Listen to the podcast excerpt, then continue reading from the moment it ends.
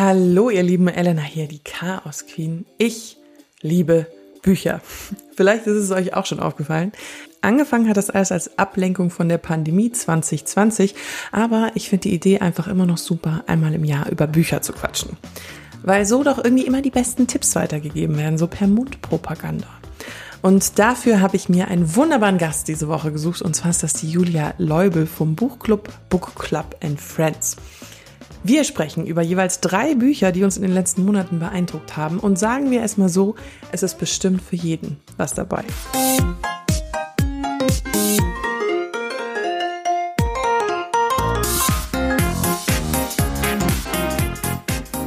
Zeit zum Lesen zu finden fällt mir ehrlich gesagt manchmal schwer. Ich bin zwar eine, die viel liest, aber wie gesagt, also ich muss mich auch immer so ein bisschen ja, dazu anspornen, mehr zu lesen, weil ich es dann auch hin und wieder vergesse. Aber umso schöner ist es, wenn ich mich dann hinsetze und jegliche Ablenkung hinter mir lasse. Dafür brauche ich natürlich ein gutes Buch. Und ich bin einer dieser Menschen, die leidenschaftlich gerne auch über Bücher redet, wie ihr schon gemerkt habt. Da sind Buchclubs natürlich perfekt für mich. Und ich war sogar auch schon mal in einem Book Club in Friends Meeting dabei, damals in der Pandemie, als alles noch digital war. Daher kenne ich auch Julia. Aber wie die Journalistin dazu kam, einen eigenen Buchclub zu gründen und welche Bücher sie mitgebracht hat, das erzählt sie am besten selbst. Der Buchclub ist vor drei Jahren aus einer Not heraus entstanden. Meine Kollegin ist in Mutterschutz gegangen und mir ist quasi meine Buchpartnerin weggebrochen. Und ich war ganz, ganz verzweifelt auf der Suche nach jemandem, der mit mir die aktuellsten Bücher liest. Und zur gleichen Zeit entstanden in diesen, in den USA diese Buchclubs von Reese Witherspoon, Oprah Winfrey und ich war so, okay, genau sowas brauche ich auch. Und es gab halt sowas nicht. Und ähm, ich habe meine Freunde dann irgendwie so lange genervt und meinte dann irgendwann so, ich mache das jetzt selber. Und die waren dann irgendwann so, jetzt mach's doch endlich mal und laber nicht immer nur.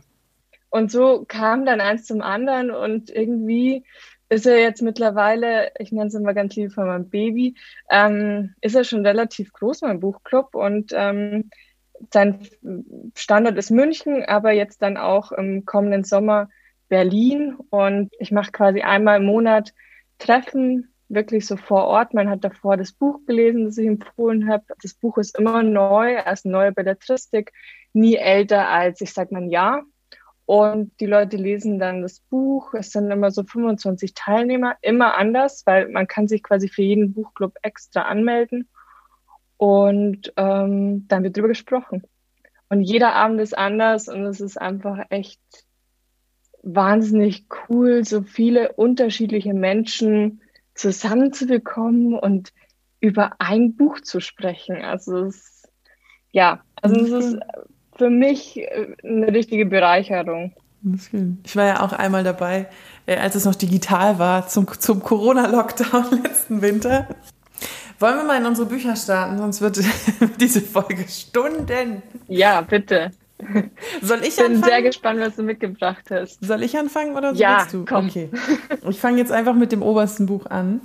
Und zwar ist das von Joey mhm. Goebel. Irgendwann wird es gut. Und oh, das ist gerade jetzt auch ein wahnsinnig toller Titel.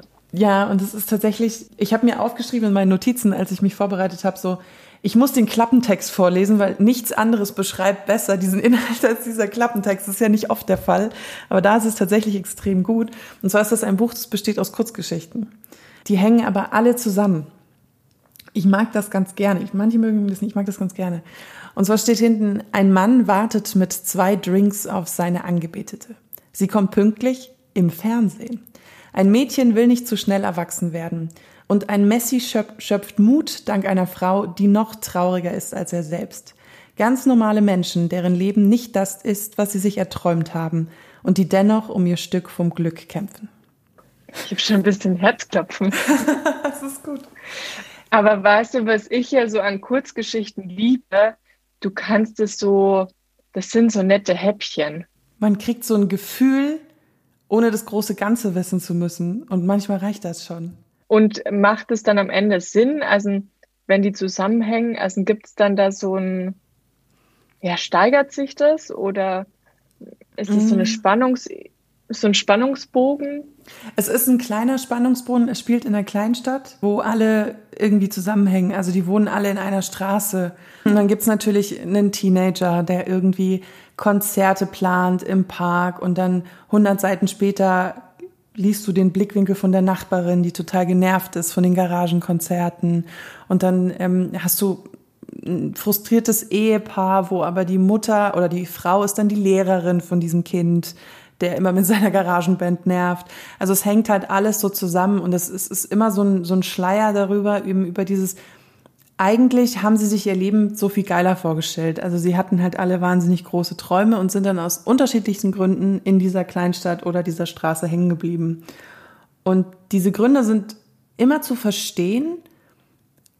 Also wenn wir in der Situation wären, würden wir es auch verstehen. Und das gibt dem Ganzen so eine, Schönheit. Also es ist natürlich sautraurig, dass sie nie das erreicht haben, was sie wollten, aber es ist so ein, ja, so ist halt das Leben mäßig. Und das fand ich so total toll erzählt. Also es ist auch ein bisschen ermutigend, wenn man jetzt nicht seine obersten Ziele erreicht, sondern wenn das Leben eine andere Bahn einnimmt. Voll. Ich habe das Gefühl, so in meinem Alter jetzt mit, mit fast 30, in meinem Alter, also reden auch immer so ganz schwierige Leute, ne? ähm, das so, das, ich habe die, ich habe diese Konversation mit, oft mit Freundinnen gehabt in den letzten Jahren. So, wir haben, wir haben so viele Träume gehabt in unseren Zwanzigern und haben so viel und keine Ahnung, manche von uns haben gedacht, sie werden berühmt oder sowas und und es ist alles nicht eingetreten. Es ist natürlich trotzdem alles gut geworden, aber es ist vielleicht nicht so eingetreten. Und deswegen mag ich auch diesen Titel, diesen Irgendwann wird alles gut. So. Ich mag, ähm, oh Gott, es klingt aber an einem tollen Buchclub-Buch, weil das hat so was Philosophisches, einfach auch so ein bisschen über das Lebensphilosophieren. Ich meine, ich wurde letztes Jahr 30. Ähm, ich muss sagen, die 30 hat viel verändert, aber nur Positives. Also ich hatte danach das Gefühl, ich stehe so viel mehr für mich ein. Und, aber ich hatte auch davor einen kurzen Break, einfach auch so, weil man vergleicht zum Beispiel auch meine Eltern hätten mit 29 mich schon, die hatten ein Haus, das war irgendwie geregelt und ich saß irgendwie in meiner ähm, Einzimmerwohnung und hatte gar nichts geregelt. Also, und ja, ich, ich, ich fand das irgendwie ganz, ganz toll. Also natürlich ähm, war mein Leben anders. Und anders heißt aber auch nicht, dass es irgendwie schlechter war oder dass ich für mein Alter irgendwie falsch war oder zu spät für irgendwas dran war. Also, und von dem her finde ich sowas irgendwie ganz nett, wenn du, wenn du so Geschichten auch hörst, wie das Leben einfach laufen kann. Mhm. Und dass es auch in Ordnung ist, wenn es nicht so läuft wie geplant. Und man, man, diese Geschichten höre ich selten im Alltag, die lese ich immer nur. Also man hört ja ganz selten dieses offen und ehrliche von aus jetzt deinen engsten Freunden, die sagen, boah, ich habe mir mein Leben anders vorgestellt oder ich habe mir ähm, meine Privilegien anders vorgestellt oder irgendwie sowas, die ähm, einfach dieses offene und ehrliche, boah, irgendwie hat das alles nicht so geklappt, das sagt man ja auch nicht zum, so gängig. Das will man sich ja auch selber nicht eingestehen manchmal. Und jetzt bist du mal dran mit einem Buch. Ich wollte gerade sagen, my turn. Your turn. Also ich habe das letzte Buchclub-Buch im März mitgebracht, nennt sich Butter und ist von einer japanischen Autorin, Asako Yuzuki. Ich hoffe, ich habe das richtig ausgesprochen. Ähm, ist ja nicht immer so einfach. Man merkt es die letzten Jahre jetzt schon immer, dass dieser asiatische Markt auch bei uns in Deutschland immer mehr Anklang findet und ich finde es großartig. Mhm. Ähm, ich habe letztes Jahr auch mit dem Buchclub ein wahnsinnig tolles Buch über China gelesen. Ähm, das nannte sich, ich muss mal kurz hier spähen, es äh, ist es nicht schön hier. Mhm. Genau. Es war auch, äh, waren Kurzgeschichten, war auch total spannend ging aber über China, jetzt ähm, das ging über Japan, aber und ähm, hier geht es hauptsächlich auch ums Essen. und im März war ich so ein bisschen ratlos, muss ich gestehen, welches Buch ich mit meinem Buchclub lesen will, weil zu dem Zeitpunkt einfach der Krieg gerade losging in der Ukraine. Die Weltlage war einfach echt dramatisch. Und ich war selber ein bisschen verzweifelt, was man in Zeiten wie diesen lesen möchte. Also ich wollte einfach ein bisschen was Positives haben. Ich wollte irgendwas anderes, positive Gedanken. Und naja, was gibt Schöneres als Essen? Mhm. Und es gibt immer so einen kleinen Twist. Also es geht um eine Serienmörderin, die okay. Männer. Damit hätte ich jetzt nicht gerechnet, wenn ich ehrlich bin. die ähm, ihre Opfer, Männer, immer mit Essen verführt hat. Und der Klappentext ist ein bisschen verwirrend, weil man denkt am Anfang, sie hat sie dann tatsächlich umgebracht, hat sie aber gar nicht. Also es ist mehr so, sie hat sie durch ihr Essen so verwirrt und so in ihren Bann gezogen und dadurch so psychisch manipuliert, dass sie am Ende gestorben sind, Selbstmord begangen haben. Also so, es ist so ein bisschen schwammig und deswegen ist es auch nicht so klar, ob sie die wirklich umgebracht hat. Mhm. Und eine Journalistin ähm, recherchiert dann so ein bisschen und besucht sie Gefängnis und die beiden kommen dann so durch diese ganzen Rezepte, bekommen die so einen Draht zueinander. Und das ist ein bisschen wie Inventing Anna, diese mhm. Netflix-Serie. Und irgendwie, es ist total unterhaltend und es wird eben so viel über Essen gesprochen und auch so kleine Rezepte mitgeliefert. Das macht einfach richtig Bock. Und dieses Butterthema zieht sich auch durchs ganze Buch. Und ich musste noch so ein bisschen schmunzeln, weil die Butter in Japan sehr teuer war oder zumindest in diesem Buch sehr teuer ist, um die sieben Euro umgerechnet. Und ich war so, sieben Euro?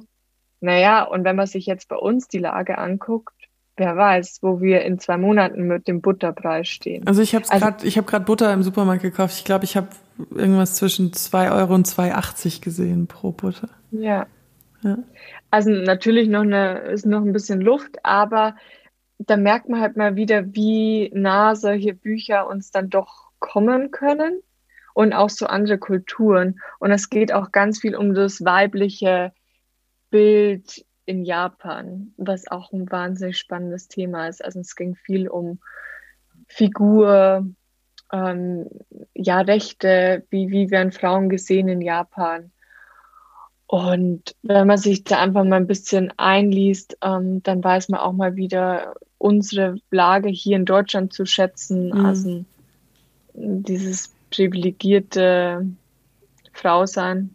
Also äh, es steckt voll viel drin und es macht einfach auch echt Bock, in diese Welt abzutauchen. Ich habe noch eine, ja, ist nicht wirklich eine Autobiografie, es sind eigentlich Erinnerungen von Patti Smith, ähm, der Musikerin und Dichterin, und das heißt Just Kids, die Geschichte einer Freundschaft. Und lustigerweise habe ich das einfach in einem Museumsbuchshop gesehen, um oh jetzt. Gott, den, ist das Beste. Um ich jetzt liebe das, Museumsbuch. Äh, das Klischee des Bildungsbürger, Museumsgänger, Literaturbegeisterten so noch so ein Sahnehäubchen zu geben.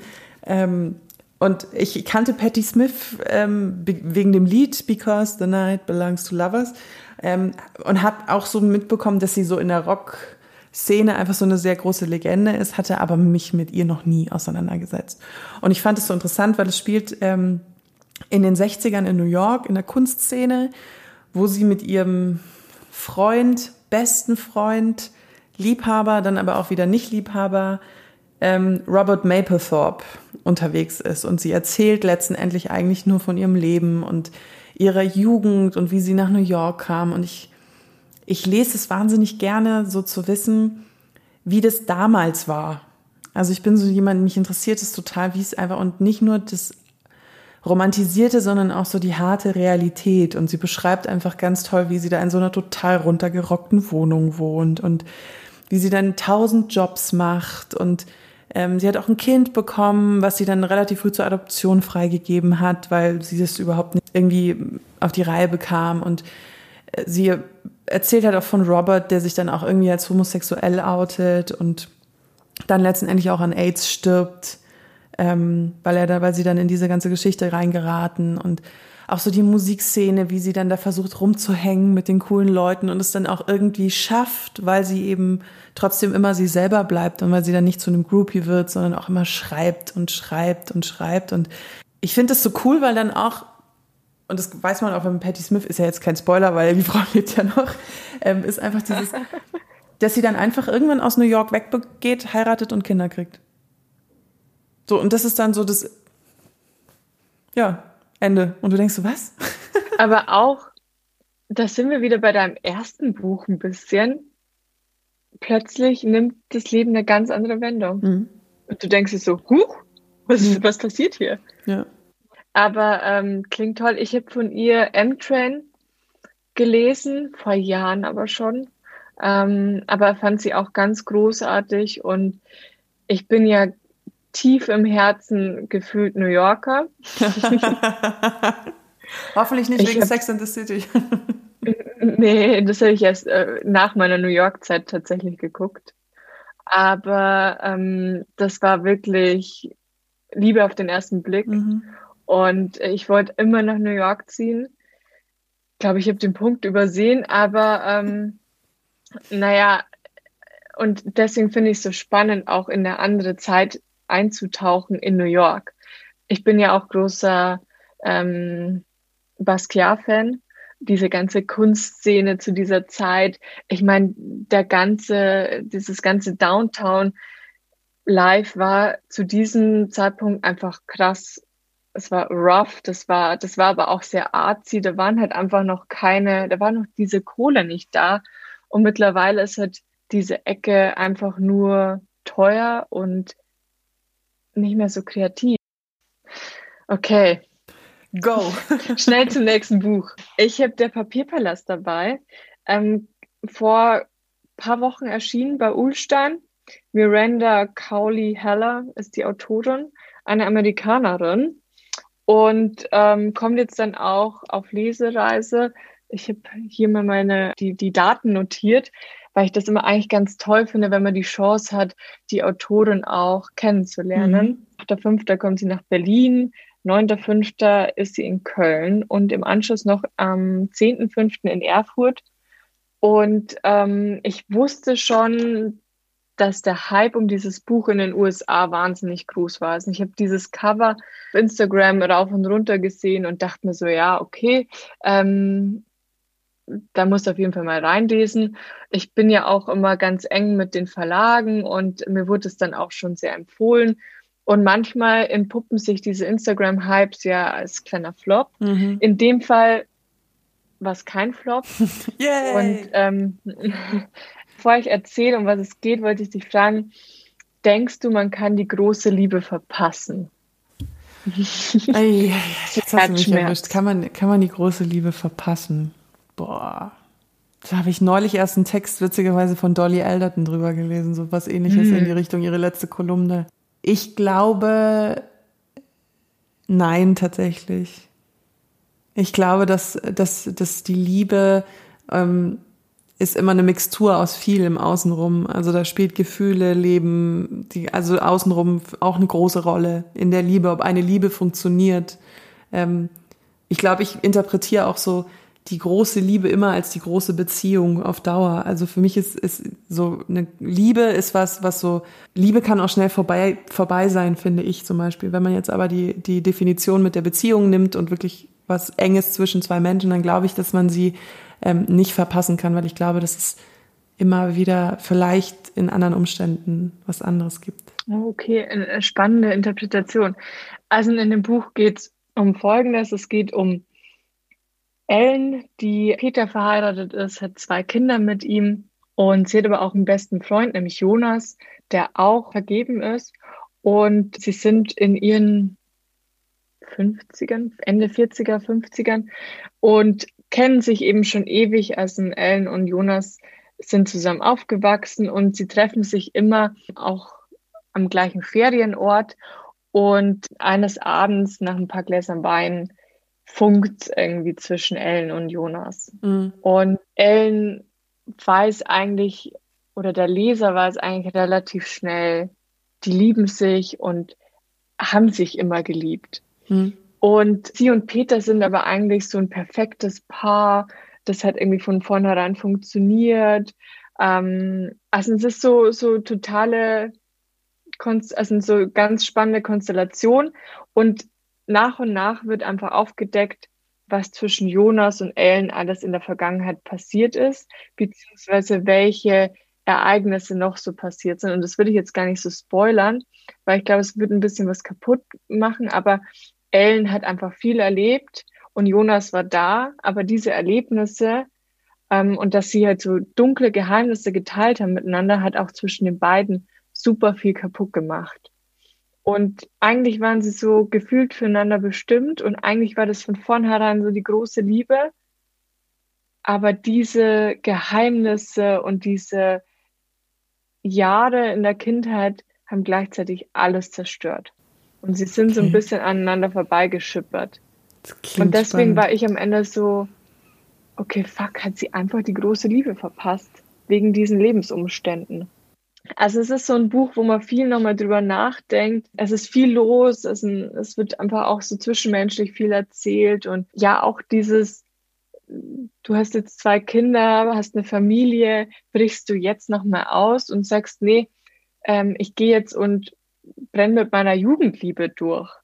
Und du weißt am Ende ja auch nicht, funktioniert das wirklich? Mhm. Weil ihr wart nie ein Paar. Mhm. Ähm, und es sind so viele spannende zwischenmenschliche Verwirrungen drin. Dann mache ich mal weiter mit meinem. Ja. Boah, das ist jetzt, das macht jetzt auch ein ganz große, ganz großes Fass. Ich wollte gerade sagen, jetzt, äh, jetzt springst du aber. Jetzt springe ich richtig. Das ist Girl, Woman, Other von Bernardine Evaristo. Oder ich habe keine Ahnung, wie man die ausspricht. Sie lebt ja in England. Ähm, und also ich habe von dem Buch wahnsinnig viel gehört, weil ich auch viel, also was für dich New York ist, ist ja für mich London. Also, ah, okay, spannend. Ähm, London und England ist für mich einfach so ein richtiger Herzens. Also ich liebe es einfach. Es ist genau meins. Es, ich mag diese. Hast du mal dort gelebt auch? Nee, ich war nur ganz oft da. Also ich habe eine Freundin, mhm. die lebt in Cornwall, und, aber ich war immer nur so für so Stopovers mal da. Also ja, ich habe leider noch nie da gelebt. Ja, du, das reicht manchmal auch zum Verlieben. Das stimmt, ja. Bernadine Evaristo ist eine, also ich meine, dass die Frau schreiben kann, ist natürlich irgendwie klar, weil sie eine Professorin für kreatives Schreiben an der Brunel in London ist. Und ähm, dieses Buch hat 2019 den Booker Prize bekommen. Das ist auch ein ganz legendärer Buch, ja, ein Buchpreis in England. Und sie ist schwarz und lesbisch, was natürlich auch noch krass ist. Ähm, und ich habe vor zu dieser ganzen Black Lives Matter Debatte damals festgestellt, dass ähm, ich mich nicht auskenne. Also ich habe mich immer als eine sehr gebildete, weltoffene Men Frau gesehen und habe dann so festgestellt, oh, ich habe keine Ahnung. Also ich habe mich mit dem Thema nicht genug beschäftigt. Und eine Freundin hat auch mal den ganz schlauen Satz gesagt, man muss auch wissen, wann man zu etwas nicht nichts zu sagen hat. Mhm. Und so habe ich mich Oh, aber gefühlt. das liebe ich. Ich finde, es ist ein großes Problem. Wir haben immer das Bedürfnis oder das Gefühl, wir müssen zu einem bestimmten Thema was sagen müssen, können. Und ich glaube, es ist einfach auch mal okay zu sagen, ich habe mir dazu jetzt keine Meinung gebildet oder ich habe dazu gerade keine Meinung oder ich bin einfach im Moment auch nicht vielleicht genug informiert zu dem derzeitigen Standpunkt, um mir jetzt da eine Meinung erlauben zu können. Mhm. Und ähm, das ist ein bisschen durch Social Media gekommen, habe ich das Gefühl. Jeder stimmt. hat eine Voice und jeder muss sie auch nutzen. Mhm. Stimmt. Mhm. Spannend. Ich kenne das Buch. Ich habe ich kann mich erinnern, dass ich, glaube ich, damals reingelesen habe. Ich fand die deutsche, also es war schon ein bisschen, also es ist schon ein anstrengendes Buch. Also ich habe es jetzt natürlich auf Englisch im Original gelesen. Jetzt weiß ich natürlich nicht, wie die Übersetzung ist, weil ich fand das im Englischen ähm, sehr gut geschrieben, in dem Sinne, dass es sehr beschreibend ist, ähm, sehr alltäglich. Also du wirst jetzt nicht in so eine riesige Welt eingeführt, sondern sie hat so so sehr in den Schreibstil so, das ist das Hochhaus, das ist die Plattenbausiedlung, das ist der Charakter, das ist ihre Küche und das passiert. Also sie hat schon so eine sehr straighte Erzählart, die ich aber total genial fand. Also das war die ersten paar Seiten, ich war total hooked in dem Buch. Es ist auch wieder so kurzgeschichtenmäßig. Es hat äh, mehrere Kapitel und in jedem Kapitel werden jeweils die Geschichte von drei Charakteren erzählt. Und das sind alles schwarze Frauen in England. Mhm. In den Spannend. unterschiedlichsten Variationen. Also manche sind, ist die Einwandergeneration, die irgendwie aus Westafrika gekommen sind. Ähm, dann gibt's die Kinder von denen.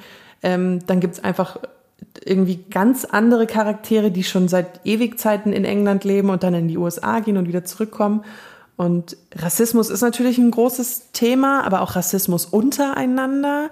Und sie beschreibt es einfach wahnsinnig gut und wahnsinnig alltäglich. Und es hat auch jede Gesellschaftsschicht, jedes Schicksal, also so, die eine wird vergewaltigt, ähm, die andere hat eine total geile Karriere als Bankerin, also so wirklich so die komplette Ebene der Gesellschaft, die sie so in England gefunden hat. Und das ist zum Beispiel so ein Buch, wo ich auch der Meinung bin, das kann man nur schreiben, wenn man 40 plus ist.